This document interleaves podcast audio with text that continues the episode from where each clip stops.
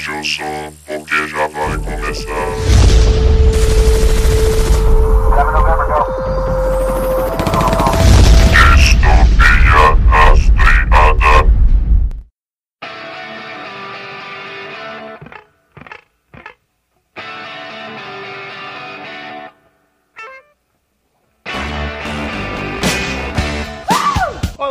Ouvintes! Bem-vindos a mais um podcast do Distopia Rastreada. Aqui quem fala é Beethoven Sattler e Mornings of Our Coffee and the Contemplation. Salve, salve galera que nos ouve. Aqui quem vos fala é o Felipe, diretamente da PV para o Mundo. E amigos não mentem. E é por isso que todo mundo mente pra mim. Pesado. Fala galera, aqui é a Laile falando diretamente de Louveira. Acho que eu prefiro observar as pessoas do que falar com elas. Aqui é o Mandrake, o profeta do caos. E o mago do Will não tinha nível pra vencer o Demogorgon. Aqui é o tio e eu também gosto de waffles.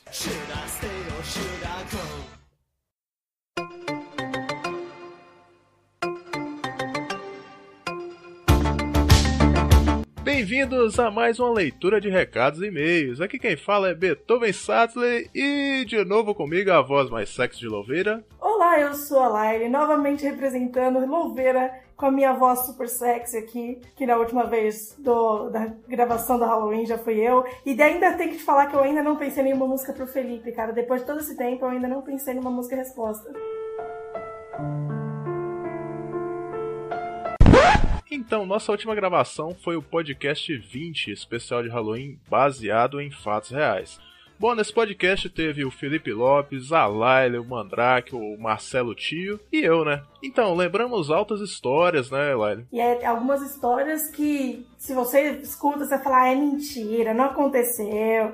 E eu, e eu vou te falar, na hora de dormir, deu aquele medinho de dormir com a TV ligada, assim, sabe? Deu, ah, deu gaveta abrindo, deu altas paradas durante a gravação. E o bacana é que não teve pauta, né, dessa vez, foi bem solto. Foi, eu, é isso, e foi, foi bem gostoso, né? Foi uma, foi tipo uma aquelas goosebumps, sabe? Aquela roda, faltou uma roda na fogueira, assim, todo mundo É. contando uma história de terror. A diferença é que realmente É, aconteceram, foi né? bem maneiro. então, agradecemos também a todos que nos ajudam curtindo e compartilhando os nossos posts. E é isso aí, galera. Continue nos acompanhando. E você que está ouvindo e ainda não conhece o nosso site, acesse distopiarastreada.wordpress.com e curta nossa página no Facebook, Distopia Rastreada. E se você quiser mandar críticas ou sugestões, pode mandar tanto para o nosso e-mail, que é contato distopiarastreada.gmail.com, quanto na nossa página, no próprio site, que a gente vai comentar aqui na próxima leitura. Valeu!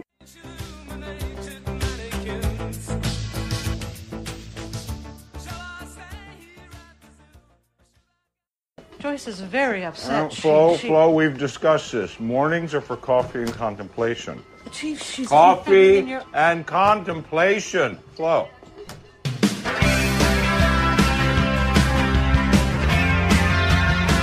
Então, galera, Stranger Things é uma série original agora da Netflix, lançada agora em 2016, e ela é dirigida e roteirizada pelos irmãos Duffer. É, cara, então, Stranger Things é considerado por muitos aí como um híbrido. É como se fosse o roteiro escrito por Stephen King, os efeitos especiais do Steven Spielberg e a trilha sonora do John Carpenter. Cara, é exatamente isso porque, se você ver bem, a produção de Stranger Things é muito idêntica às músicas temas dos filmes do John Carpenter. É, ano passado a gente gravou um especial só dele, se você quiser ouvir, tá o link aí no post, sobre o John Carpenter e os filmes dele. Uma coisa muito curiosa das trilhas sonoras do John Carpenter é o que? É a marcação muito forte do, do contrabaixo e do, de todo o som grave da música, na verdade. Ela tem um compasso, uma batida, que é muito peculiar. Por exemplo, Halloween, é, tem aquela música, tema deles de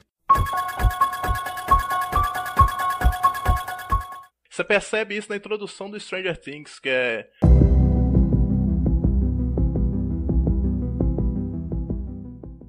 Eu reconheci também né, a batida musical no, na abertura da série, só que eu acho a introdução. É, é óbvio que tem a referência aos filmes do John Carpenter, mas a música me lembra muito Blade mais o tema de Blade Runner. Exatamente, exatamente.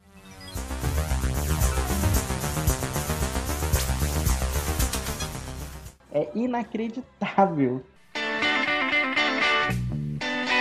Então, voltando à série, ela apesar de ser dois- eh, de 2016, né? Ela é ambientada na década de 80, mais precisamente no ano de 1983. Bom, o enredo principal conta a história do desaparecimento de um garoto, Will, que acontece misteriosamente na pequena cidade de Hawkins, Indiana, nos Estados Unidos. E esse desaparecimento faz que os amigos dele participem de uma busca meio maluca assim para poder encontrar o amigo deles, né? Aí no meio do caminho eles encontram, acabam encontrando uma menina com poderes telecinéticos. Com essa história, né, de Stranger Things. Cara, e, e assim, a série a gente dá um desconto porque ela é como muita gente está dizendo, ela é uma homenagem sim, ela é uma coxa de retalho sim, ela não é uma história independente, totalmente original, não é, né? A gente tem que, apesar da série ser muito boa, a gente sabe que muita coisa ali é literalmente retirada de, de vários filmes, né? É, ele tem. Eu acho que ele, ele foi feito, eu acho, mais pra ter essa, essa nostalgia, né? Porque ele é lotado de referência, tipo, direto, tem referência com pôster, com fala, tipo, até coisas mínimas, tipo um policial lembro, lendo no o Cujo, por exemplo, coisa mínima, que pouca gente repara. Mas tem gente que tá lendo o livro do Cujo, são tipo, várias referências, que é muito lindo, que é o, dá o charme na série toda. É fantástico, né, cara? E até gera uma paranoia, assim, de uma galera, porque às vezes tem umas referências que, na verdade, surgiu sem querer, né, cara? Tipo, não é, não é uma referência direta. Vangelis, por exemplo, a banda que faz a- toda a trilha sonora de Blade Runner. Lembra bastante. Então, cara, tem uma referência Eu- que o povo diz Eu tenho aí. um monte aqui. Tem uma um referência que é, que é bem curiosa, assim, que. É porque eu sou muito fã de filme de ação, então acabei descobrindo essa cena. É a cena que o menininho, o meia-noite, como é que é o nome dele, gente? Eu, eu só lembro do nome dos moleques assim, meia-noite, sem dente, cara de sapo. Meia-noite. E o viadinho, né? Tá, peraí, qual, qual que você tá falando? Quem é, quem é o meia-noite? É o Will Byers? Não, cara. É que tem um bullying lá, que eles chamam. É ele. bullying, cara. E, É, e antes eu. Então, tem o, é o É o Lucas, Lucas, então. é o Lucas. É, o negro, o menino negro, o único. É o Cris da escola. É o Chris.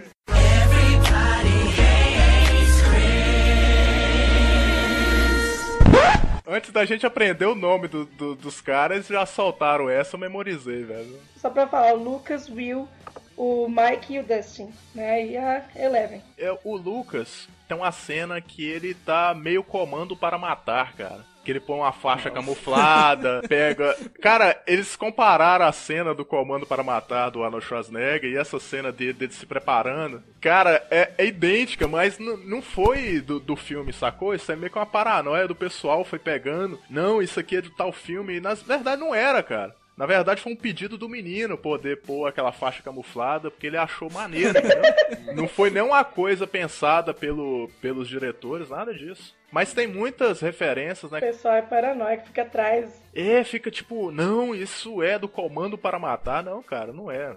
Às vezes ele nem sabe de onde veio exatamente, né? Ele viu em outras obras, mas viu.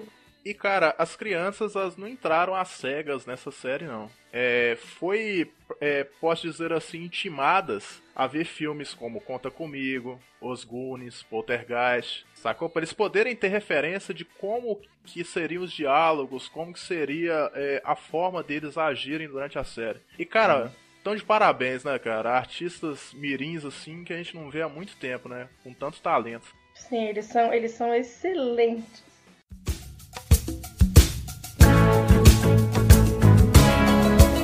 Teve um programa, se eu não me engano, numa rádio, que chamaram o Daniel Radcliffe, né, o Harry Potter, pra, um dia para fazer entrevista e no final da entrevista perguntaram pra ele o que, que se ele já tinha assistido Stranger Things e ele falou que adora, que tipo assistiu, que ele é super fã, que ele ele aplaude os, todos os atores mirins por causa que ele sente vergonha dos filmes do Harry Potter, porque ele se acha um lixo. Ele falou que ele odeia, que ele tem vergonha da atuação dele como criança. E ele falou que, tava, que ele sentia falta dessa crianças que, que sabem atuar, sabe?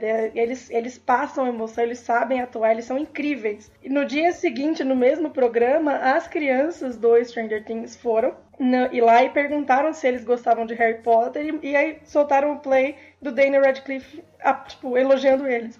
Eles ficaram super felizes, foi muito bonitinho. Cara, então, é, essas crianças não caíram tão de paraquedas assim nessa série, não. Tanto que o Matarazzo e o Caleb, que, que fazem o Dustin e o Lucas, cara, os malucos são da Broadway, velho. Muito antes de ter entrado na série aí, eu fiquei de cara, velho. Se eu não me engano, eles faziam uma peça chamada Os Miseráveis. Agora, vou te falar o seguinte: se isso fosse um filme de terror, o personagem do Caleb já tinha morrido faz tempo. Nem não pelo fato dele ser negro, mas porque ele é o, o- o desesperado. Ah, ele é vacilão demais, velho. Ele é vacilão demais. Eu pensei muito isso durante a série inteira. Felizmente eu não consegui pesquisar sobre todos, mas a maioria deles, além, claro, da Millie Bob Brown, que é a queridinha aí da galera. Que convenhamos deve ser uma anã, né? Disfarçada de criança. Caramba, cara. É, Não, porque ela, ela atua muito, muito, muito bem pra uma criança, cara. Sério. O problema pra mim é que ela não falou muito, cara. Ela é a personagem mais interessante e ela praticamente sussurrou o seriado inteiro. Isso que eu achei meio. Ai, que merda. E ela consegue te passar tudo que ela precisa sem falar. Sim. É, mas eu queria que ela falasse mais, cara. Porque ela, ela que fez a, a série acontecer e gerar, né? Então dela ser B10 é o fato dela não falar mesmo. Exatamente. Então, Felipe, tu tá me dizendo que tu não gosta de Charlie Chaplin, é isso? Nossa, tem nada a ver uma coisa com a outra, cara. Chaplin era mudo, pô. Chaplin era mudo, cara. A menina, a menina sussurra, cara. Sabe que naquela época não era cinema mudo mais. O cinema já tinha som, já tinha voz. Era a escolha estética do Chaplin, Eu sei, né, mas- no, no, no Carlitos. Cara, é. Você quer ver é outra um referência? Assim, não tô cara. falando que é uma referência pra série, mas um outro personagem que era pouco antes disso, mais final dos anos 70 ainda, que ele era o caladão. Ele quase não falava nas histórias, nas HQs, ou falava pouco, na verdade, e se tornou queridinho já desde aquela época, o Wolverine. Eu acho que eu entendi o que, que o Felipe quis dizer. Que ele, ele queria. Na verdade, ela teve muita participação, mas ele queria que ela tivesse mais falas, é isso? É, algo assim, sabe? Só que o problema é que o personagem dela, ele, ele não tem muita capacidade nem de fala, pra te falar a verdade. Você vê, ela, ela foi criar, ela é meio que um ratinho de laboratório, você vê. Eleven, porque ela é o 11 primeiro experimento. Ou seja, ela passou um perrengue desgramado ali até conseguir. E uma pergunta a vocês: o doutor lá, ele é ou não pai dela mesmo? Eu fiquei dela nessa dúvida, cara, até a série acabar e ainda eu tô nela. Eu acho. Ela, que não. ela chama, Eu ela chama ele de pai, ela chama ele de pai porque ele cuidou, mas eu acho que ele não é pai dela não. Eu acho que Eu não. acredito que não também. Durante a série fala que ela não conheceu a mãe, né? Porque ela foi tirada da mãe. Mas aí não engravidou a mãe dela, não? Eu acho que ela, assim como outros ali, tinham ele como referência paterna, porque provavelmente isso facilitava o trabalho dentro do laboratório. Tanto é que, o, se eu não me engano, o rapaz que entra no mundo invertido, lá que nós vemos ele entrando, e não volta, se eu não me engano, ele chama o cara de pai também. E vai saber se aquele ali não era o, sei lá, o 10, o 9, fosse algum outro número antes da Eleven, né? A Eleven tem uma pequena é, menção a quem é a mãe dela em um dos episódios. Que a mãe dela tá sequelada e tal. Que a mãe dela era, parecia que era tipo uma riponga, né? Ela experimenta. menção não, né? A mãe dela aparece mesmo. Não, sim, mas é bem rápido, porque aparece mais a irmã da mãe dela, né? Que fala assim, ah, você pode tentar falar com ela, mas ela não vai te responder. Porque ela tá vegetando, né? Porque, tipo assim, ela parece que era uma riponga doida lá. E ela experimentou uma droga diferente lá e acabou aquilo zoando a cabeça dela, né? Só que, cara, eu não sei, bicho, ficou meio no vácuo isso aí, se ele é o pai dela mesmo ou não. Então, Eu ainda tô nessa dúvida, não tá totalmente claro. O próprio seriado, ele deixa muita coisa aberta, ele não dá umas explicações. Pelo, pelo, pelo fato pelo fato de ser oito episódios, aí ele não ele não fechou muita coisa. Talvez ele deixou em aberto pra, pra segunda temporada, pra deixar em aberto e pra depois explicar. Ou não quis mesmo, eu não quis, eu não quis deixar mesmo, cara. E assim, por mais que eu tenha odiado essa mesma essa mesma justificativa em Lost, porque Lost pedia explicações, Stranger Things não pede explicações. É, lembra muito obras do Stephen Hawking. Do Stephen Hawking, do Stephen King, em que há elementos sobrenaturais que esquece, ele não vai explicar, né? Ele tá lá, ele é um elemento de roteiro, mas esquece que você nunca vai descobrir aquele mistério. Ele é taxado com- por muitos como história chata, demora demais, mas não. O, o grande lance do Stephen King é o seguinte. É o caminho, cara, não o resultado da coisa, sacou? O grande massa do Stephen King é a descrição, é, É, jornada. né? é, é aonde ele te situa na história de uma forma muito foda, cara. the Demogorgon! We're in deep shit. Will, your action! I don't know. Fireball! Then have to roll a 13 or higher. Too risky. Cast a protection spell. Don't be a pussy.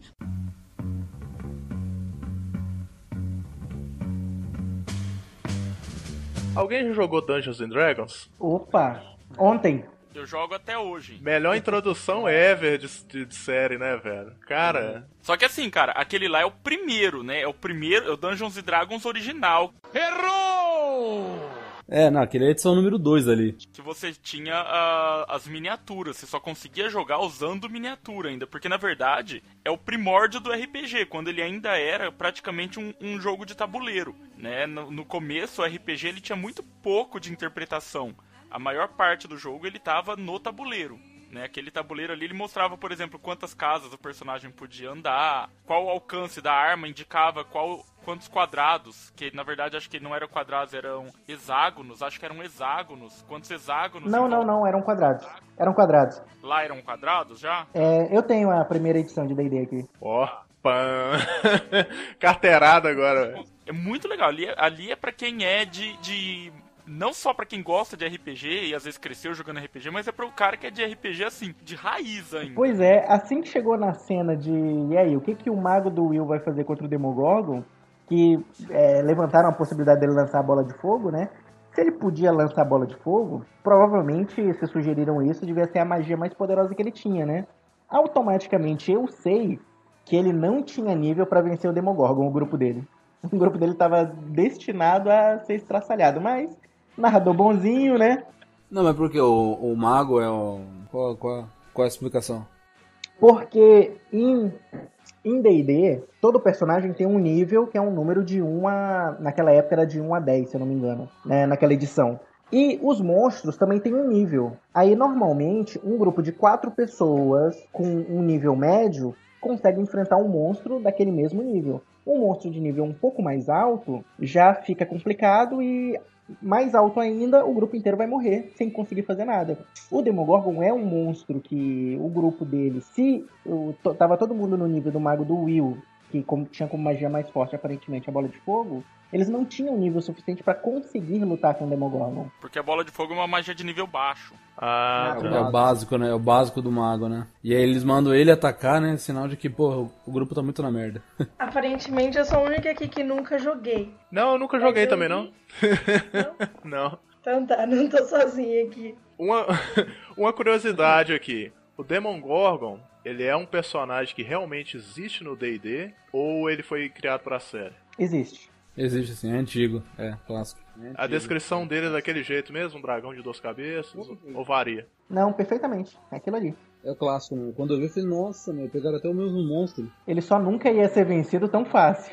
Então, voltando ali só para só que o Mandrake tava falando do, do poder que ele, que ele percebeu que todo mundo morreria no Bola de Fogo, eu li em algum lugar alguém que fez essa tipo, comentou sobre isso e que na própria série mostra, eles falam do jogo que ele não teria como ganhar e eles mostram pro público que isso, como que isso funcionaria quando eles queimam ele no próprio filme, né, na série, e não acontece nada com ele. É como se tivesse usado mesmo bola de fogo no jogo e mostrado que no jogo não teria dado efeito nenhum. Nossa, eu não notei isso. E acabei de perceber outra referência também.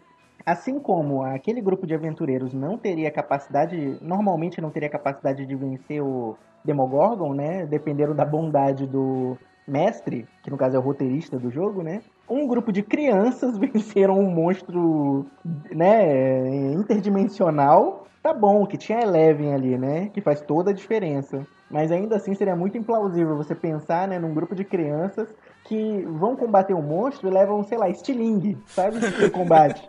pois é, que aliás essa cena do estilingue é outra, outra referência que eu achei linda, a Witch, né?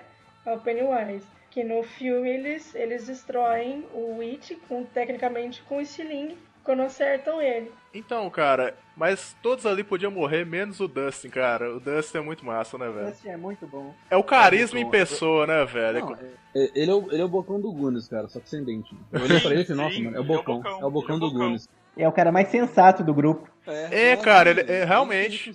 Ele tem cara de ser o bobão, né? Mas não é, né, cara? Ele é o mais não, inteligente não, ali. É só o jeito dele mesmo. Mas ele, quando tanto. Tanto que é interessante, na parte que eles brigam lá, que o, o molequinho lá, o principal lá, o. Qual é o nome dele mesmo? Lyle? Qual que vocês estão falando, Will? Não, o outro. É, acho que. Não, não sei se tá sumido, o outro Não, lá, aquele o- que gosta Mike. da Eleven Mike. lá. Mike. Mike, O Mike. isso, o Mike. O cara de. Mike. Mike é eu lembrei. muito, é muito nome de década de 80, né, Mike? Mike. É, Mike, Mike, é, eu lembro do Falcão. Então, vocês, vocês, vocês falaram que o Dust é, é o bocão do, do Goonies, só pra falar. Eu não acho que ele. ele eu- a minha visão dele não foi muito pro bocão do Goonies. A minha foi mais do gordo mesmo. Mas não mesmo, não? Não, o bocão.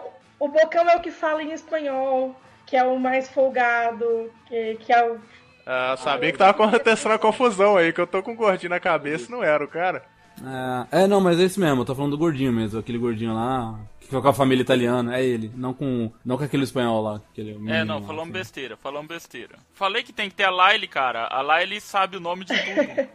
É que também a gente tá falando de Goonies, né? Que é um dos meus filmes favoritos. O Dust tem uma curiosidade aqui, que talvez seja meio óbvia pra maioria, mas realmente, cara, ele não tem os dentes da frente. Ou não tinha até então. Porque ele tem uma, Não, não, ele não tem uma doença chamada displasia cleidocraniana. Acarreta numa má formação do crânio. Não só isso.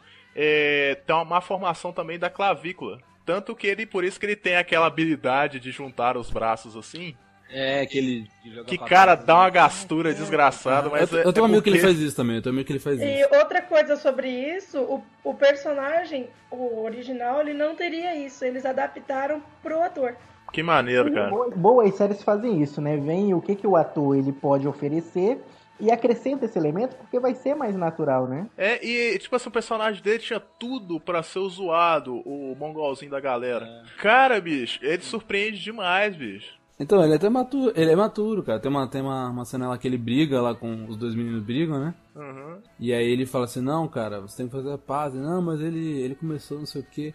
Aí fala, não, tem uma expressão em inglês que eles usam, né? You drew the first blood, né? Tipo, é, você, você derramou o sangue, tipo, você deu o primeiro soco, né? Tipo, você, você derramou o primeiro sangue, você deu o primeiro soco. Você começou, né? Então você perdeu a razão. Não, tá certo. E aí eles vão, conversa, e ele, eles estendem a mão e eles fazem as pazes. Aí fala, ah, que legal. Eu acabei de entender, com essa tua explicação, o título do, do, Rambo? do filme do Stallone lá, Rambo. É, olha, cara, é, É, ué. é First First Blood, Blood, né? é, First Blood. Agora. First Blood tem um, tem um, tem um significado na, na área militar que é diferente. First Blood é o, é o cara que vai à frente, ele é tipo o, o primeiro a morrer, digamos assim, é o ponta de lança. Cara, é é incrível como o Stallone gosta dessa ideia, né? De, de o cara que é dispensável. Porque na verdade, essa história não é do Stallone, é do Dave Morel. Eu tenho os dois livros. Eu tenho o livro dos anos 80 e tenho o primeiro lançamento da década de 70 que não existia nenhum filme ainda. Sim, eu sou um pouco nerd. Eu, eu, eu, eu sabia a referência do livro, mas eu digo que o Stallone tem muito isso, porque ele resolveu né, fazer um roteiro de um filme em cima desse livro, que tem essa ideia né, de o cara descartável. Na verdade, o cara, ele leu o livro do David Morel e pediu autorização pra fazer o filme. Na verdade, essa história ela é toda do David Morel, porque o David Morel ele era, ele dava aulas pra pra uma galera que era veterana do Vietnã. E nisso ele criou uma história nos anos 70 dentro disso. O Stallone, pra, pra muita galera que duvida, o cara realmente lê livros. Ele lê. não interpreta bem, não interpreta bem, mas lê. Ele pediu o Dave Morel autorização pra poder fazer um filme da história dele. Mas a partir do 2, claro, ele foi inventando algumas coisas e dando umas cagadinhas na história. Mas enfim. É exatamente o que eu ia citar, que no 2, só pra terminar esse off-topic, no 2, ele fala lá pra mulher que ele, que ele se namora lá, vietnamita, sei lá, é, que ele é dispensável, né? Ele é expendable. E, alguns anos Eu depois... falei isso, eu falei isso pro. Quando eu gravei o podcast. Você falou Faixa- isso no Fator Faixa Vermelha. Eu falei essa história. Cara, sabe qual, qual a grande sacada do Stallone? É criar personagens com redenção, cara. É sempre assim, é o cara que tá na merda É, e depois ele, ele atinge o ápice da vida dele. Vambora. Voltar pra Stranger legal. Things.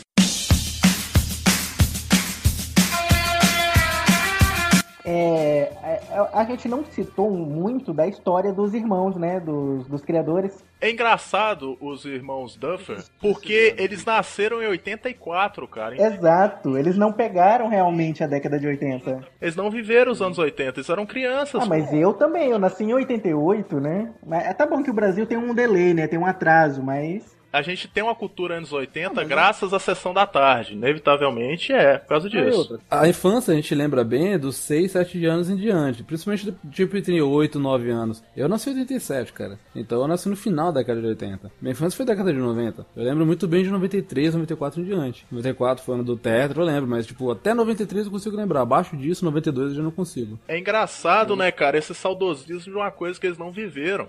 É muito maluco isso, né, cara? É muito maluco. É, e que, tipo assim, esses caras, bicho, eles estão iniciando agora, velho. Eles começaram a fazer algumas coisas em 2015. Eles fizeram um filme chamado Raiden. Raiden. Raiden escondido, né? É Raiden escondido, inclusive. E o que é mais interessante, o Raiden é um roteiro deles, né? Que eles venderam pra Warner assim que eles se formaram na faculdade de cinema na Califórnia. Maneiro, cara. Assim, caso vocês não saibam, eles são gêmeos. Sim. Uhum. O que eu acho já muito esquisito, né? Ele só não pode virar os Wachowski daqui a pouco.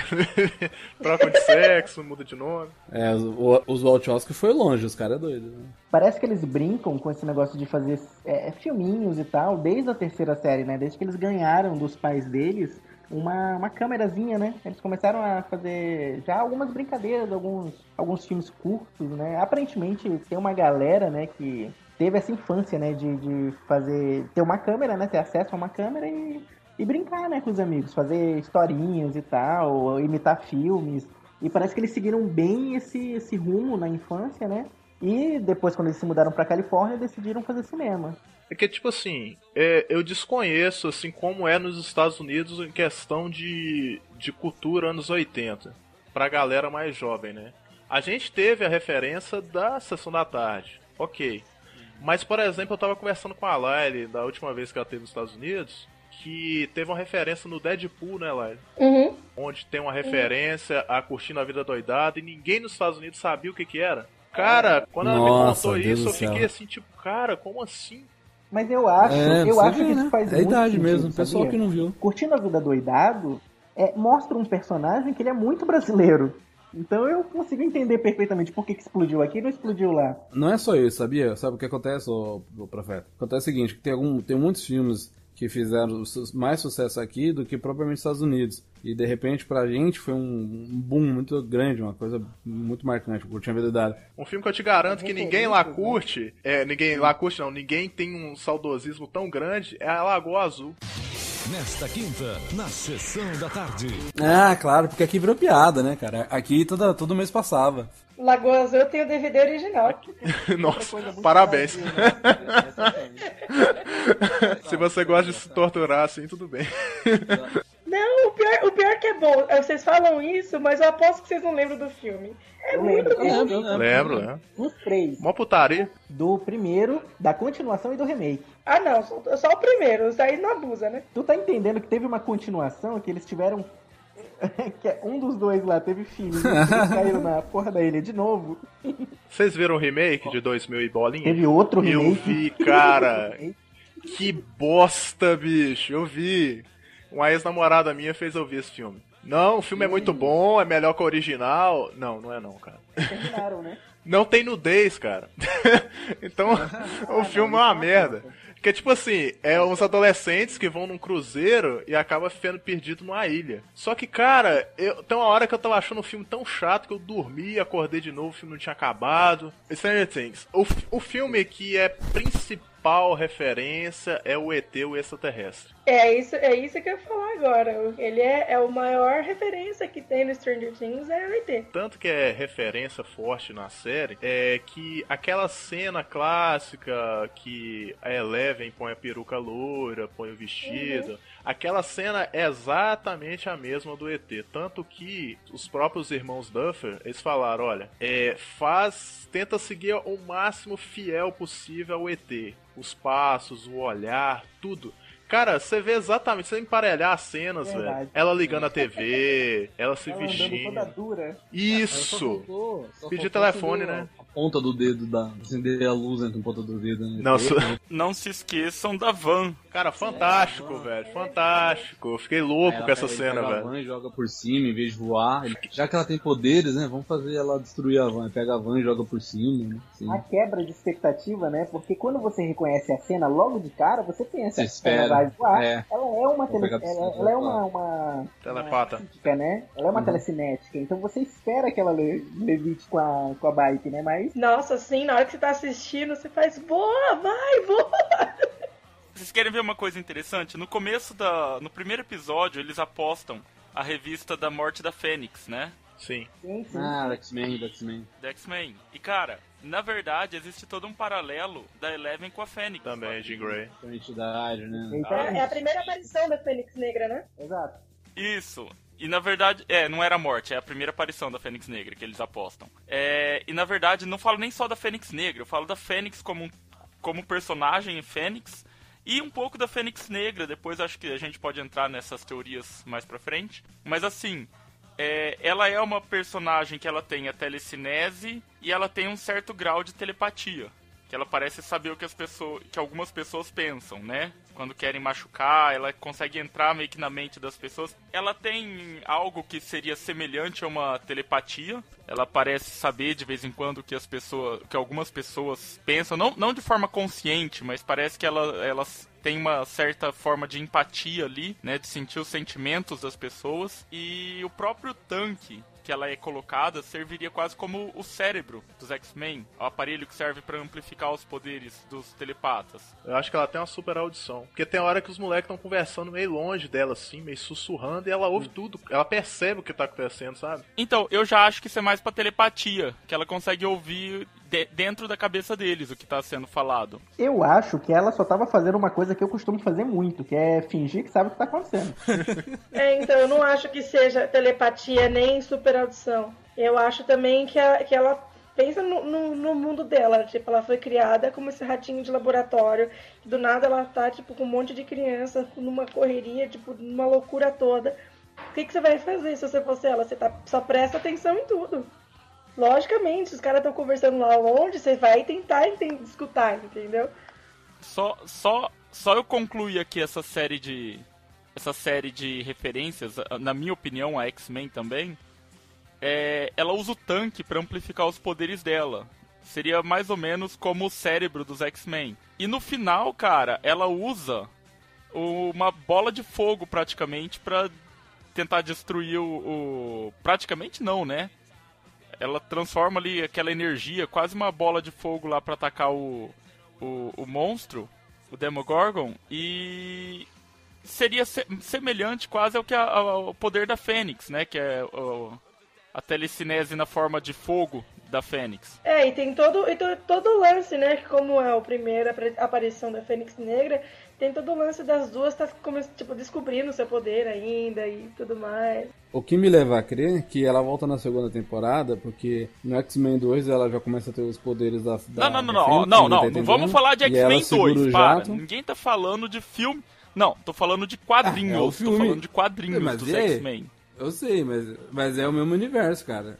Ele ficou revoltado agora, velho. Gerou um revoltos agora. É, então, se não me falha a memória, eu vi esse negócio do X-Men, é a edição do quadrinho 134. Se não me falha, já que daqui a pouco eu pesquiso. And I'm not even Jonathan, surprised what happened to your brother. it. I'm sorry I have to be the one to Steve, tell you, shut but the Byers, their family is a disgrace to the entire.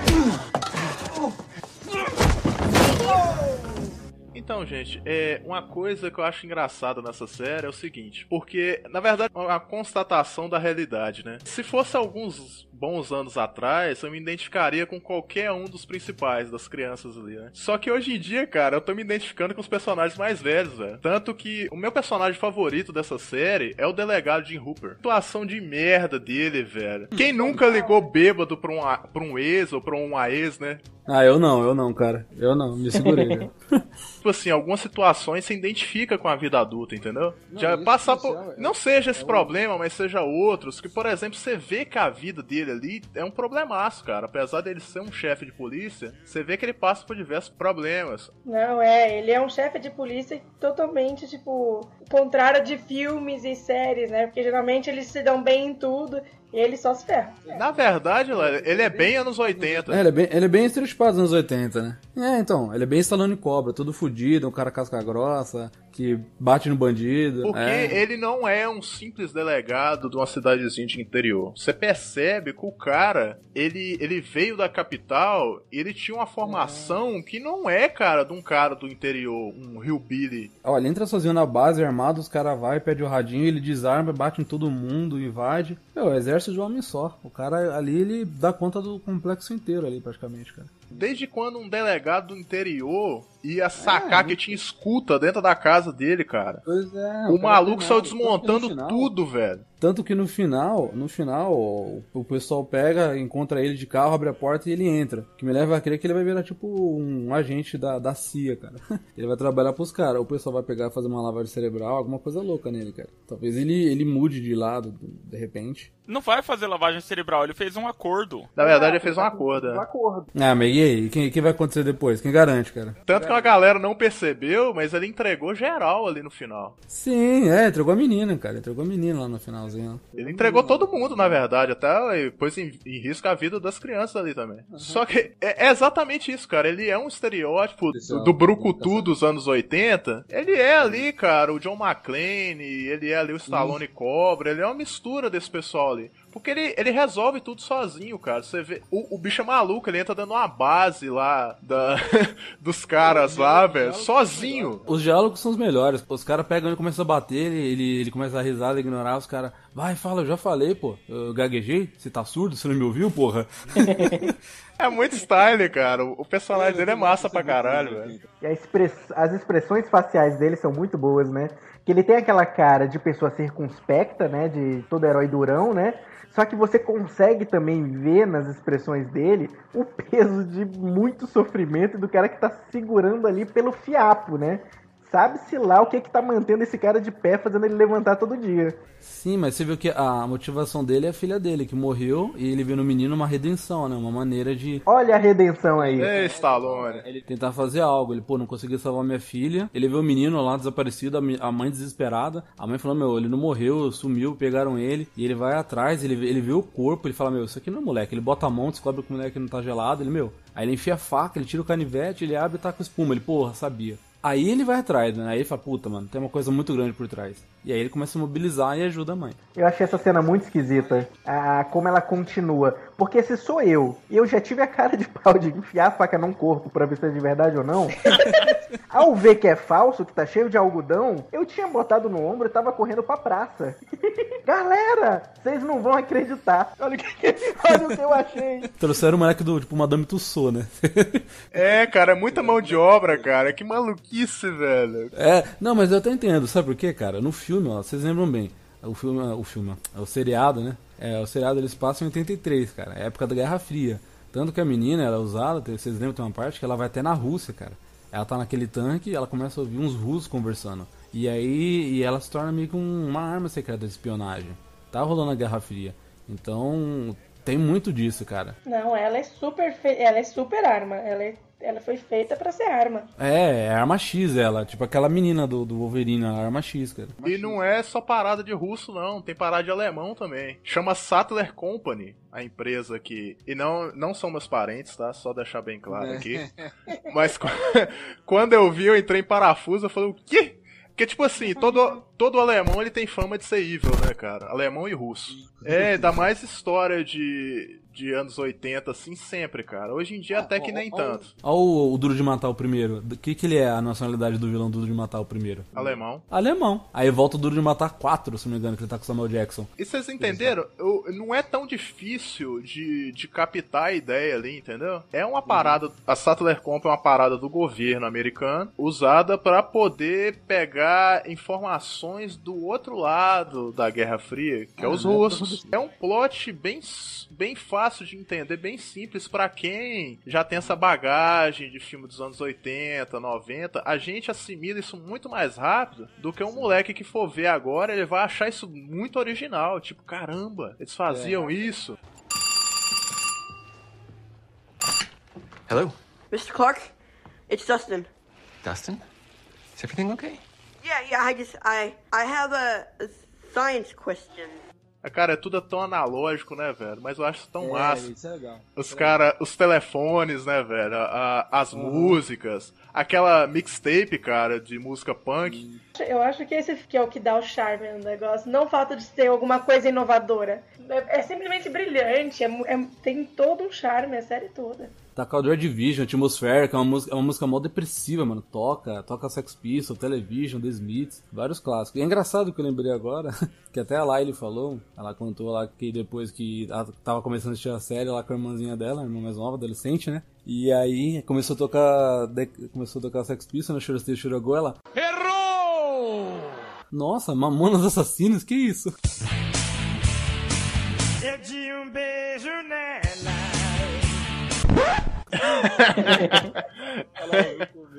Pior que é, cara, isso é meio enraizado aqui no Brasil. Bom, vamos, vamos voltar pro enredo da, da série. Bom, basicamente é o desaparecimento do Will, né? Que fica aquele mistério e tal. E, cara, é o desenrolar da história, os pequenos problemas, né, que aparecem durante, são muito bem amarrados, cara. Por mais que o, Felipe não tenha gostado da série, eu acho que ele gostou do roteiro, velho. Não, eu gostei, eu gostei, que eu falei. Eu não achei nada original, achei mais uma homenagem, mas é legal, é legal sim. Vamos falar de uns personagens aqui que a gente não colocou na roda ainda, hein? O Jonathan. Vamos falar do Jonathan. E, ó, falou junto, quase junto comigo, que isso, velho. É o Jonathan da nova geração. O Jonathan, ele é um voyeur foda, cara. Esse bicho é um tarado, porque. É um psicopata esse cara, vamos ser sinceros, né? Mas, ó, não vai começar a falar mal do Jonathan por causa que ele, ele é o meu favorito da série. Não, deixa eu explicar. Ele viu a putaria, em vez de ele só ver, não. Ele fotografou e levou pra mais tarde, cara. Não, tá, isso foi o único, o único erro, o único momento creepy dele. Mas de fora isso, ele é incrível. Mas, gente, vamos entender, ó, vamos entender. Não existia internet. Pornô era muito restrito. Ou você comprava revista ou comprava VHS. Era muito difícil ter acesso. E ele era um adolescente, eu não tô dizendo que é certo. Mas assim, adolescente faz merda. É, não é certo, mas era o pornô do moleque, cara. A diversão dele era essa. É o mais próximo que ele conseguiu de, de ter uma aventura sexual foi isso. Cara, ele poderia viver uma aventura sexual de verdade. Seria mais próximo ainda do que ficar nas fotos. Mas o moleque é mal travadão, cara. Você viu, ele era todo travadão, não tinha amigo. Ele era o esquisito, cara. Ele é o que é que a gente pode chamar nos Estados Unidos de freak, né? Cara, mais do que freak, eu acho que ele tá mais pra creep mesmo, viu? Ele não era melecão, ele era só esquisito. É, ele, ele, ele é muito fechado. Sim, o cara que entra depois armado mata todo mundo na escola, né, cara? Isso! Não, para de falar isso dele. Não, que absurdo. A Lai, a Lai tá revoltada aqui. Não, a gente tem que falar a verdade, ué. Não, não, não, não, não, não, não, não. Então tá, o que, que o Jonathan é pra você? Qual a sua visão que você teve do Jonathan? Vai lá. Pode ter esse- esse momento de esquisitice dele que foi tirar essas fotos todas, mas ele, ele é a melhor pessoa da série, do coração de ouro, porque assim, ele, ele é afastado, ele não fala com ninguém, ele esconde as emoções, mas ele tá super preocupado o tempo inteiro, ele vai, ele vai atrás, ele é incrível. Pra mim, o Jonathan da série é o meu personagem fav- favorito. E o que eu, não gosto, tipo, falei, não gosto que fala mal dele, que ele seria aquele que mata todo mundo, porque esses tempos atrás estavam falando, fazendo esse teste, né, de, de se descrever em três personagens fictícios. Eu cheguei em 15 e entre os 15 o meu foi o Jonathan. Por causa que eu sempre tive o problema, assim, tipo, de, de me socializar, eu sou muito tímida e sei lá o que, eu falo pouco. E, e eu tenho esse carinho muito grande pela minha irmãzinha, que com certeza que se acontecesse com ela, eu seria o Jonathan da história, sabe? Que eu li uma entrevista dos próprios é, criadores da série. A questão da, da menina não terminar com o, com o Jonathan é porque eles falaram que o, o ator que fez o Steve, ele era tão carismático, ele era um cara que eles gostaram tanto de trabalhar com ele, ele se doou tanto pro papel que eles fizeram o personagem dele crescer. Não era pra ele ter todo aquele aquele desenvolvimento. É, e ele poderia ter morrido também, né, cara? Cara, é questão de lógica também, porque na realidade o Jonathan nunca ia ficar com ela. É, então, não é, é, nada a ver. O que aproximou os dois, na verdade, que, eles, que, que a menina nem sabia que ele existia praticamente, foi o fato dele ir na festa, se tirar da foto, e ter toda aquela confusão, depois teve o irmão dele. Se não fosse por isso, ele jamais se aproximaria dela. Mas vale lembrar que isso é um seriado, não é um filme, não acabou. Talvez vai ter segunda, terceira, quarta temporada. Aí mais pra frente, eles podem ficar juntos, né? Então a Nancy, que é a garota, né? Ela, cara, tem uma cena meio fantasiada que é os dois dormir juntos. Aquilo ali nunca ia acontecer, né? Aquilo é só da, da ficção mesmo, aquilo nunca ia acontecer. Só que a Nancy, cara, então, a Nancy é engraçada. Ela encaixa muito bem com o Jonathan, não como namorados, mas sim como dupla mesmo, cara, de, de resolver as paradas. Os caras, bicho, é muito louco, cara. Eles montam cada armadilha. E, e uma, coi uma coisa muito massa, uma coisa muito massa. O Jonathan pega o revólver e a Nancy pega o taco de beisebol. Cara, tava tudo errado. Porque o Jonathan é péssimo pra atirar, cara. Quando a Nancy pegou a arma, pum, acertou o primeiro tiro. Cara, perfeito. Perfeito, cara, não Ele tem vai- força. Ela não tem força pra poder segurar o Ela taco de beisebol. Mas ela tem habilidade. O Jonathan, ele não tem habilidade, mas ele tem força. Cara, perfeito. A dupla perfeita Não, a ali. dar um- E a Nancy é a típica adolescente, né, cara? Tudo que a mãe dela pergunta. Ah, por que que você vai. é, aconteceu alguma coisa? Ela, nothing. a palavra que ela mais usa, cara. É todo tempo todo, nothing. Mas todo o arco ali da, da Nancy foi, foi uma coisa que me. Te incomodou? me ah, não, assim, na verdade, o começo do desenvolvimento daquele arco, nossa, pra mim foi muita chatice. É que acho que é o segundo episódio, que é praticamente inteiro focado nessa questão dela, querer ser popular, querer se envolver com eles ali e tal. E aí termina, acho que é o segundo episódio que termina com a Bárbara assumindo. Cara, e depois desse episódio eu fiquei uns dias sem continuar assistindo a série. Sério? Nossa, pegou, pegou uma raiva foda, hein? Caraca, bicho. Não, não, não é peguei raiva. É do tipo assim, cortou barato que eu tava da- do, primeiro episódio, foi, jogou lá no alto, assim, minha expectativa. Aí o segundo episódio veio nessa e quando acontece isso, cara, eu paro, falo, ó, depois eu assisto. Foi muito arrastado. Eu sei que ela precisava passar pelo, pelo sumiço da melhor amiga pra poder é, se integrar na história, né? Mas, nossa, pra mim foi, foi difícil de, de sobreviver a isso.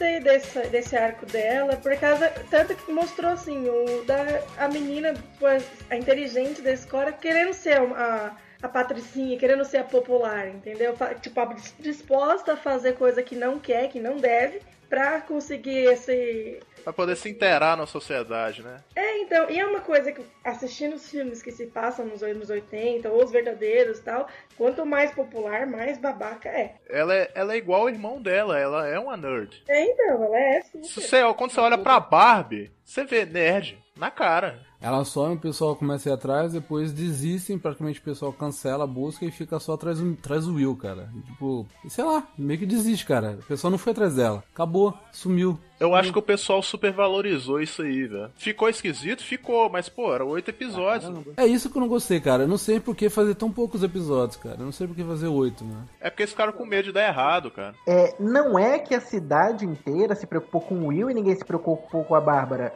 É simplesmente que a, o foco da série era no, no Will, né? E nenhuma cena contemplou o que aconteceu com a Bárbara. Provavelmente teve a família dela também levantando essa questão de que ela sumiu, né? Gente procurando. Deve ter tido movimento na cidade, mas isso não importava pro roteiro da série. Então não faz sentido ter qualquer foco nisso. Tanto uma morte aqui que passa bem batida e passou pela gente, que foi do Chapeiro. Vocês lembram o Chapeiro? O primeiro É, que. Eu sabia que aquele cara morrer. Ô, cara, deu dó do cara. Tudo bem, deu dó do A cara. mulher, chegou, a mulher chegou e falou: Ah, eu sou, eu sou da ciência social, vim ver a criança. Tipo, nossa, duas da manhã? É. Nossa, vai dar merda. Aí ela vai, ele vira, saca, saca uma pistola e tiro na cabeça. Puta, sabia. E tipo assim. É muito ele é super bonzinho. É, ele é o estereótipo daquele faz um cara durão, né? Parece que ele vai arrancar a cabeça da Eleven fora.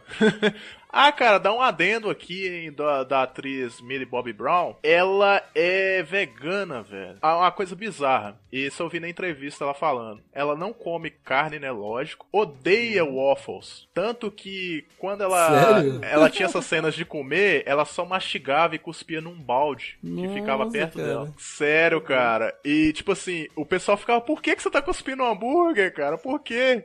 E, e rendia muita risada, cara, porque quando acabava a cena, ela puf, cuspia no balde. Aí ela voltava séria, né, pra fazer a cena, o pessoal cascava o bico de rir. Na verdade, ela nunca engoliu nada daquilo, ela só mastigava e cuspia. Ah, mas É nojento, eu sei, mas é, é interessante. Então, sabendo disso, eles deveriam ter feito uma, uma coisa que parecesse hambúrguer que fosse vegano, né? Não, tipo assim, ficou perfeito. Você olha, parece que ela tá comendo, mas na verdade. Falando ainda da Millie, eu não sei se vocês sabem como foi que convenceram ela a cortar o cabelo, que ela também não queria. Ah, sim, isso foi muito lindo. É, conta aí, Leg. Negócio de câncer? Não, não. É porque ela viu aquela novela Laços de Família.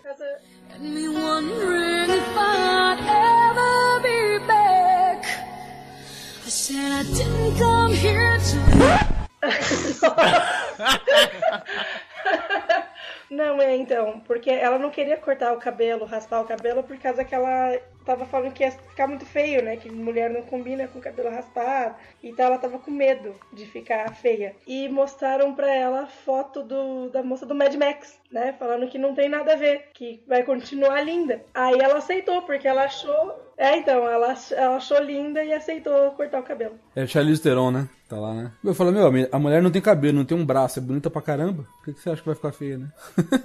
Cara, e teve uma entrevista com as crianças, né, num, num, num talk show nos Estados Unidos. Não sei se vocês chegaram a ver, que perguntam, né, pra ela se aquela cena do beijo dos dois, dela e do Mike, se foi o primeiro beijo dela, né? Foi o primeiro beijo dos dois, né? Sim, né? E todo mundo começa a rir. Aí o ator que faz o Mike, ele olha pra plateia, né? Como assim, cara? Vocês estão rindo por quê?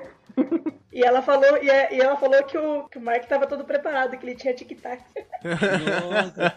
Olha, eles, perderam, eles perderam a chance de botar a música tocando no, de fundo, né? My Girl, né?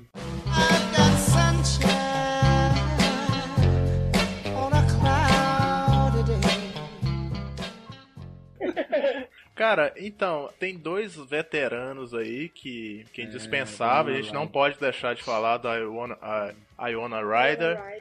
Banana Rider. Matt Modini. Que, tipo assim, não são os puta ator também, não vamos babar É. muito o ovo dos caras. Mas, mas, tipo assim, eles, cara, eles são atores fortes nos anos 80. A Iona Ryder fez aquele filme do Besouro Suco. se Sim, você... Beetlejuice. E Beetlejuice. Fantasma se diverte. Isso. E Nossa, tá no três dois. nomes, né? Ela tá fazendo dois. É, ao todo, contando com o Fantasma se Divertem 2, ela tem quatro filmes com o Tim Burton. Cara, o Matt Modini, ele participou de uma porrada de filme de terror aí, filme de suspense. Ele não é um cara muito conhecido nem da galera dos anos 90, pra te falar a verdade. Porque eu sou dos anos 90 eu não conheço muita coisa dele. Eu lembro dele de nome, mas também não lembro de muitos filmes, não. Ele já fez filme com ela antes. Cara, Já. o Matt Modini, ele fez um filme que eu não lembrava, cara, que eu adoro, que eu, que eu chorei quando era criança, que era muito bonito, que é o Lembrança de Outra Vida. Que é um cara que é um puta empresário rico, que tá cagando pra família, ele sofre um acidente, morre, e aí ele volta num cachorro. E ele fica protegendo Caraca. a mulher dele e o filho dele. Nossa, mas esse filme, esse filme é de chorar. E Ah, ele era o cara. É um filme muito bonito, cara. Lembrança de Outra Vida. É um filme de 95, eu achei aqui. Ele era o cachorro. O Matt Modini, eu lembro dele vagamente, cara, no Born to Kill. É. Full Metal Jacket. É, eu nasci pra Ah, matar. Sim. Não, eu sei assim, quando eu vi o, o at- o ator na série, é, eu sabia que eu conhecia ele de algum lugar. Aí eu fui ver o nome. Eu lembrava do nome dele de algum lugar também. Mas, cara, eu. Sério, não lembro de nada que ele tenha feito, assim. Só que, cara, eles são uma ponta só de referência nessa parada aí. Se eles pegassem realmente um cara. Quem é um cara dos anos 80, assim, que você olhasse, putz, esse cara é dos anos 80. Michael J. Fox. Michael J. Fox. Dois votos pro Michael J. Fox. ou Ed Murphy, cara. Não, se fosse Ed Murphy tem um problema, cara. Ele ia fazer todo mundo do elenco. Pior que é, cara. Isso é Não, loucura fazia, dos anos fazia. 90. Não, já. caramba, tá louco? Você ele nunca faz- viu um Príncipe de Nova York? Nunca viu Faz um Nova York, ele faz o barbeiro inteiro. E assim, ele não inventou isso, né? Ele pegou isso de, de, de- de tendências, né, de outros atores nos Estados Unidos. Ele só é o cara hoje, né, mais conhecido que faz isso. Sim, sim. John Candy também, cara. John Candy. O John Kent morreu, não? Não, mas anos 80. Não, é porque, tipo assim, a gente tá discutindo o seguinte, de trazer... Ah, pra colocar na série. Isso. Matthew Broderick. Matthew Bro- Broderick. Outro ator que é muito anos 80, eu não sei o nome dele, é o diretor lá do Ferris Bueller. Nossa, diretor do Ferris Bueller? Nem lembro, nem lembro da cara dele. Nossa, aí tem que pesquisar agora. Ele também fez o filme Pest, com o Leguizamo, que ele era o caçador. Ah, sim, ele tá no filme do Howard o Pato. Ele tá no filme do Howard o Pato. E isso, ele é o vilão do Howard, o Super Pato. Ele... Well, is there any way for the acrobat to get to the upside down? Well, you'd have to create a massive amount of energy, more than humans are currently capable of creating, mind you, to open up some kind of tear in time and space. And then you create a doorway. Então, gente, fazendo um trocadalho aqui, quais são as coisas estranhas que vocês viram assim na série e vocês falam, putz, isso aí eu não entendi? Ah, de não entender? É, de não entender. Tipo, olhar assim e falar, caraca, bicho. Sabe, eu vou te falar um, eu vou, eu vou abrir aqui a- as dúvidas. Uma coisa que me intriga, como que o puto do Will consegue é, sincronizar as luzes no Upside Down no mundo real? É, não Cara, eu não consegui achar uma explicação pra isso. Como é que o cara acende, escreve run na parede? Como que ele consegue falar pelo telefone com, com a mãe Não, dele? então, é bizarro, cara. Não, então, você lembra, você lembra da cena que a mãe e o policial vão pro outro lado e eles, tipo, os adolescentes estão em casa tentando tipo, pegar o monstro? Tem uma cena que a mãe, ela vai pra casa no Upside Down, assim que eles queimam o monstro, e ela começa a andar no corredor.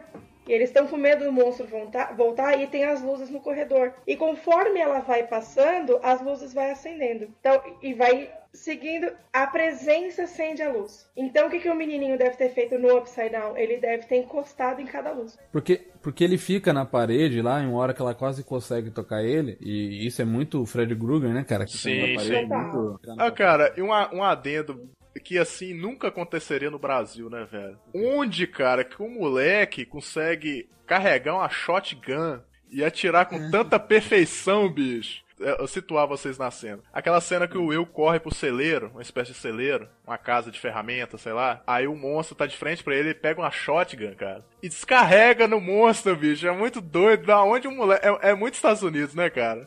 O Will, apesar que a série toda fica Will, Will, enchendo o saco, né? Avisando o nome dele toda hora.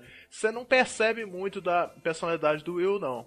Você vê que ele é muito inteligente. Porque se fosse qualquer um daqueles outros moleques dentro do Upside Down, teria sobrevivido por tanto tempo. O Dustin talvez. Não sei, cara. O Dustin talvez ele teria travado. Eu acho que se o Dustin tivesse caído no Upside Down, ele tinha voltado, era sozinho. Pô, a gente, a gente acabou de entrar numa parada muito maneira.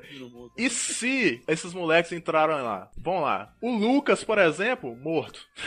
Não, o cara, o Lucas, o Lucas não durava cinco minutos lá. Porque o Lucas ele é o mais nervoso dos meninos. É, ele é bem nervosinho. É o que ia correr pra cima e ia chutar todo mundo. Sim, o Mike, cara, o Mike, apesar dele ser o líder, entre aspas, do grupo ali, eu acho que ele ia travar e não ia fazer nada. O Dustin, cara, eu não sei, bicho, se o Dustin naquela situação ele conseguiria se virar tão bem quanto o Will. É, eu acho, eu acho que todo mundo teria morto.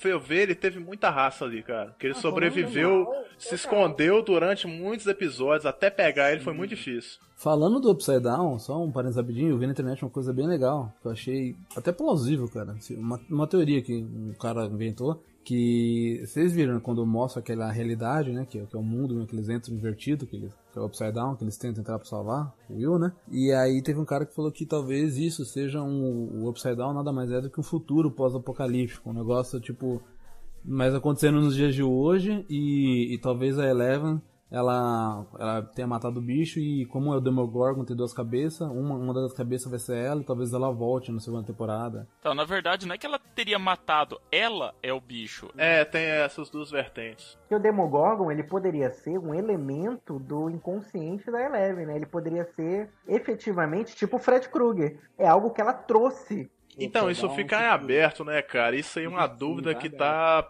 pegando a galera. E isso eu acho maneiro. Cara, uma história que faz você pensar, especular sobre, cara, você pode ter certeza, os caras acertaram muito. Exatamente. E aí que eu enfatizo de novo que se no futuro eles explicarem eles vão matar a magia.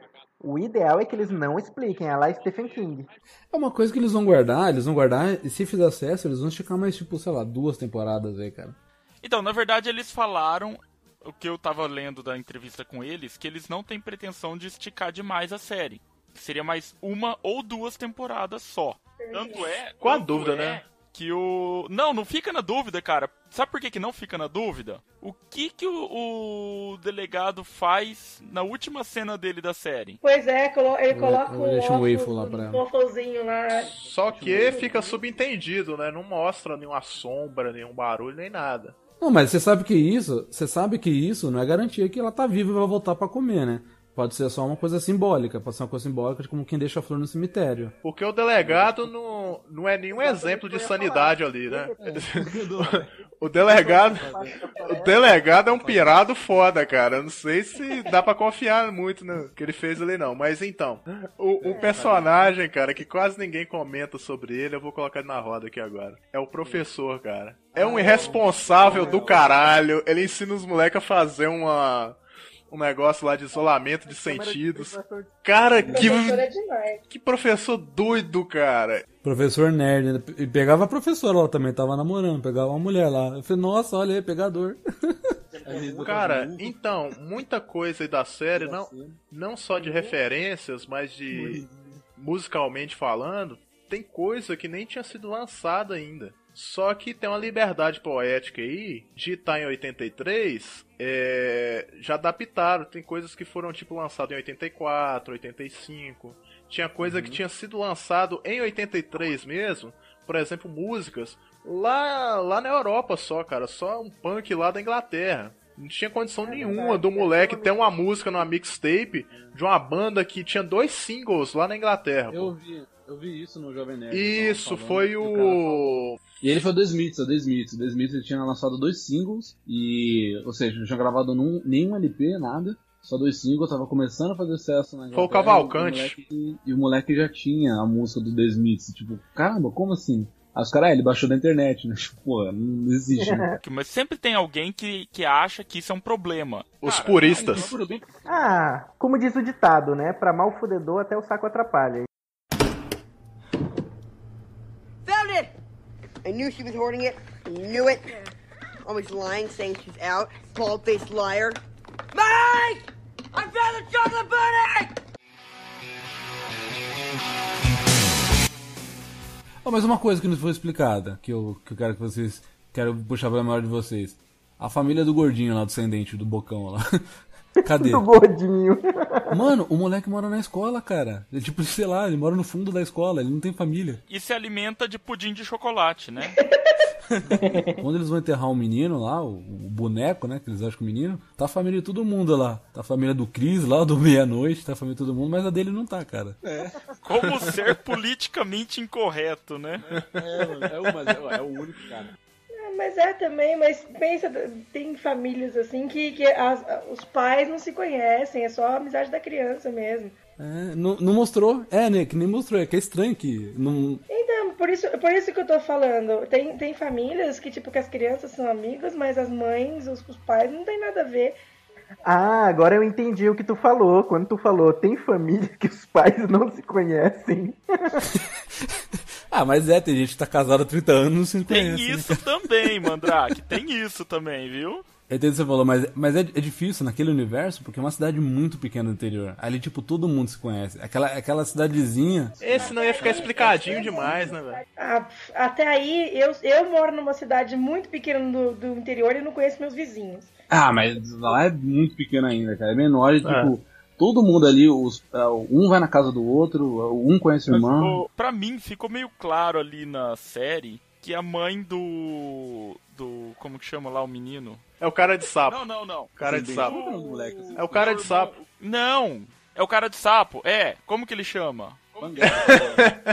É o cara de sapo, é o Mike, pô. O Mike Wheeler. O Mike, isso. O Mike, tá. A mãe do Mike, quando ela vai visitar lá a, a Joyce, pra mim fica meio claro que ela só tá ali meio que, ai, por aparência, que ela não gosta muito. Ela fica com cara de nojinho. fica, fica. É, sabe? Então, do tipo assim, sinceramente, eu acho que porque e, e isso fica bem claro, né? Que os pais do, do, do Mike, na verdade, eles são bem preocupados com o que os outros pensam deles, com a aparência. Isso. Até a Nancy faz um comentário sobre a família dela, que ela fala que o pai dela era um bom partido, era mais velho, e a mãe dela era muito nova. Então, meio que as famílias meio que juntaram os dois pra ter, ser aquele casalzinho perfeito. Ela diz que os dois não se amam. E aí, na minha opinião, pode ser, por exemplo, que os pais do do Banguela não apareceram lá no velório, porque do tipo assim, eles também não estavam nem aí, sabe? Assim como É, vai saber, vai saber se ele foi criado pela avó também. Ninguém sabe, né? É isso que eu ia falar. De repente ele foi criado pela avó. É, que eu tô falando isso, que não, não teve explicação, não mostrou a família dele. Isso que eu às vezes, ele é, às vezes ele é fi- filho verdadeiro lá do cientista e ninguém sabe. Ninguém sabe, né? Bomba.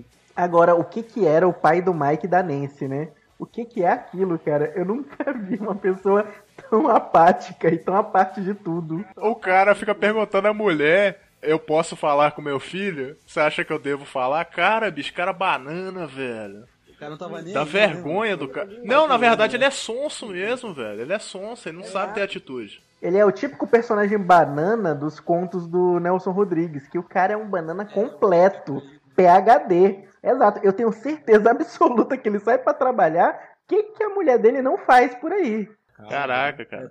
É tudo. É, é engraçado, bicho, é- é, os memes que renderam, né? Eu mandei um aí pra vocês do, do Steve, que, que resume tudo, né, cara? Deixa eu ver. Mandei aí pra vocês. Ai, né? abre cacete. Eu cliquei aqui. Ah, tá. Você não fez mais sua obrigação, caramba. É, cara, resumiu, cara. Que ele, ele foi merdeiro, ele. Ele foi na vibe dos caras lá, escreveu o nome do menino. É. Cara, você vê que o Steve, ele não é um cara. É, B10. É, Como é que pode falar? Aquela galerinha dele era o quê? Grupo de marginal? eu não sei como é que eu falo. Tipo, vamos usar a expressão dos 80, a galera barra pesada da escola dele. Se eles fizessem karatê, eles seriam todos Cobra Kai, né? Isso, exatamente. Eles são os Cobra Kai do, do Stranger Things. Que quando, quando ele chega pra zoar, zoar não, né? Ele começa a defender a Nancy, falando, pô, gente, não foi legal isso e tal. Aí o. Depois ele apanha do Jonathan né, na cena. Aí ele fica todo nervosinho, né? Aí o outro cara, eu não lembro direito como foi o diálogo, mas o outro ele vai partir pra cima do outro cara.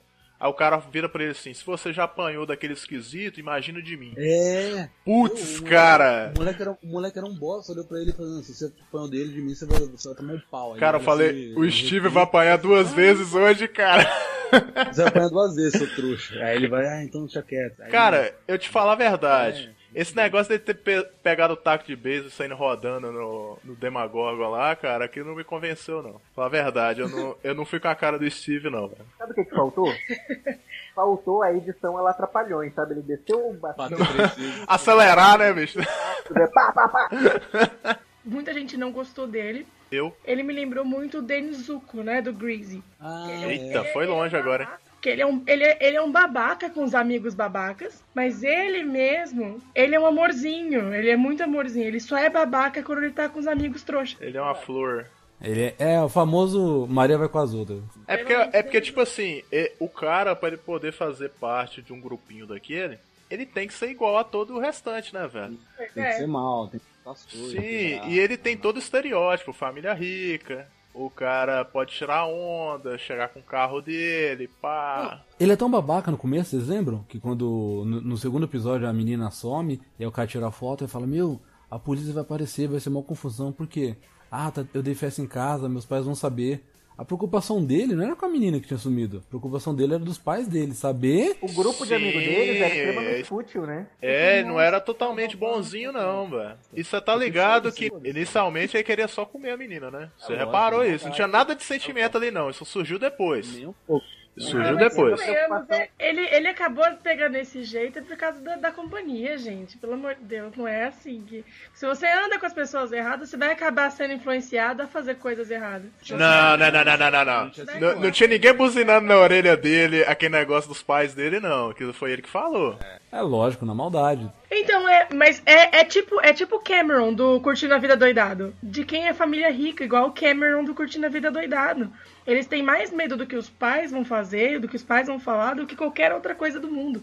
É, o, o que demonstra quanto o cara é egoísta, babaca. É, atitude babaca. desaparecido. Não é questão de ele ser é babaca, é a questão do medo dos pais. A, a menina some, podia ser violentada, podia ser morta, o cara foi pra porra, festa, não sei, em casa. Eu entendo, mas não, não tem como comparar uma vida e uma pessoa de desaparecimento com uma É. festa e uma bronca dos pais, cara. Ele tá. Na verdade, ele não tá com medo nem dos pais dele. Ele tá com medo de perder as regalias que ele tem. É, ele ficar de castigo, ia perder o carro, ia perder a mesadinha. Não, então, ele é, ele melhorou. Ele melhorou por causa da Nancy. Ele podia ter o potencial de ser uma pessoa boa, mas ele não era. Seja pelas companhias, seja pelo modo que ele estava levando a vida, né? Como a vida dele estava. Mas efetivamente ele era um babaca. Ele foi melhorando. Então, che- então definimos aqui. O Steve é um babaca. Pronto. Próximo personagem.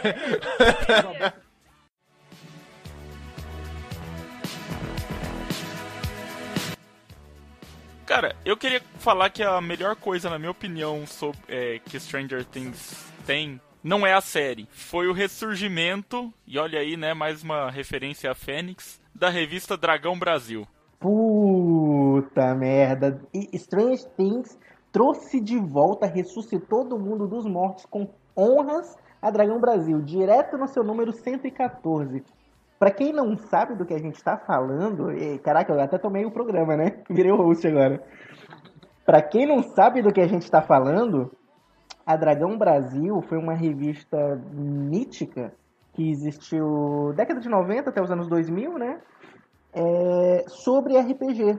E é uma revista brasileira em que o pessoal costumava adaptar jogos, histórias, filmes, animes. E a revista morreu tem alguns anos, né? Que a- tiveram problemas lá na editora, a editora não estava querendo pagar a galera. Aí os principais redatores saíram fora, né? E seguiram sua vida. É, eles foram, a maior parte deles foi pra uma mesma editora, né? Trocaram de editora, mas a revista morreu. Na verdade, a edição é 112, hein? Corrigindo aí. A, a última edição Essa do Stranger Things. É, fizeram um especial, né? Do Stranger é raro, é rara a contagem, então, porque eu tenho aqui a Dragão Brasil 113. Tá matéria aí no Jamba Editora. Bom, eles. A, a revista morreu, eles não tinham direito sobre muita coisa ali e tal, foram brigar na justiça. Enfim, aí com a série Stranger Things, como tem todos esses elementos da década de 80 e tem o elemento do RPG, eles. Um dos três redatores principais da revista, de brincadeira, fez uma capa. Não, cara, na verdade foi só a capa, não. Eles fizeram a revista toda. Não, não. Primeiro lançaram só a capa.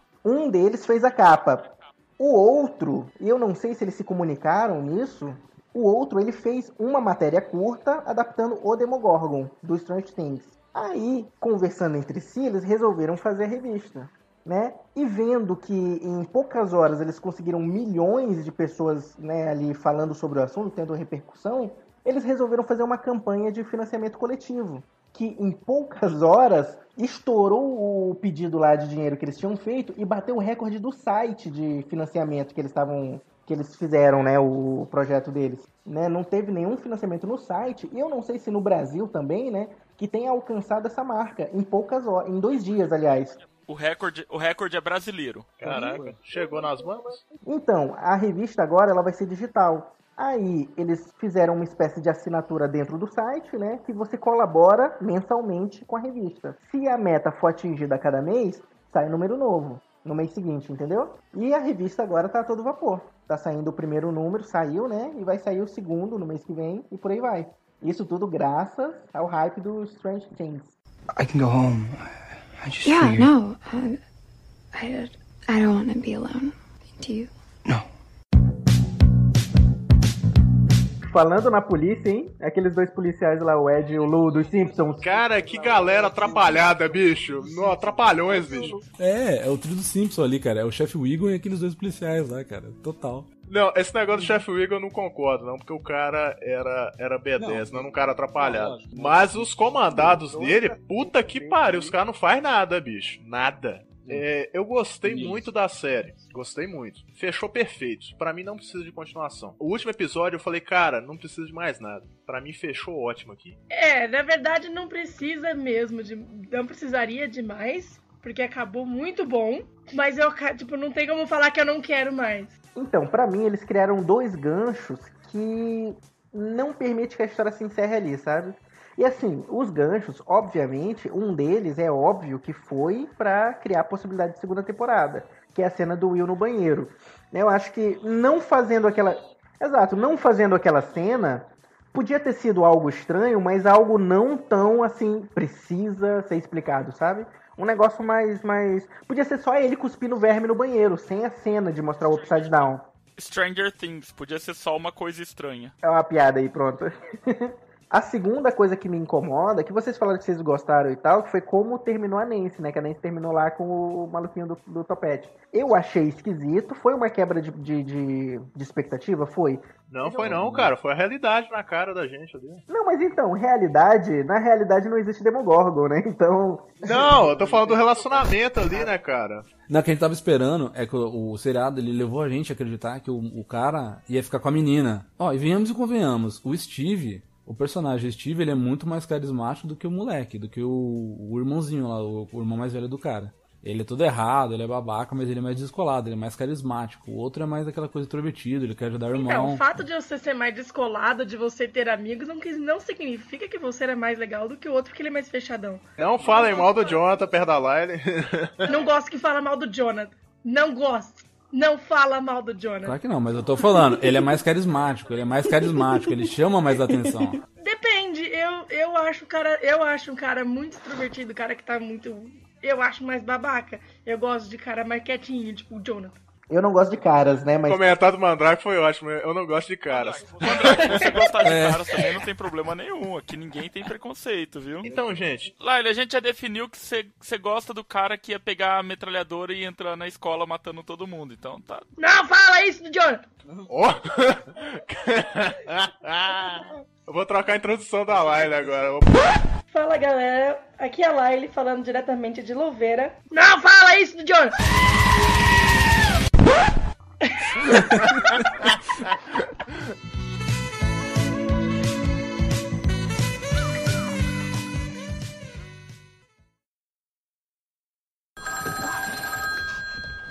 Hello? Hello? Lonnie? Hopper? Who is this? Will? Will? Well, what? What have you done to my boy? What? Jimmy!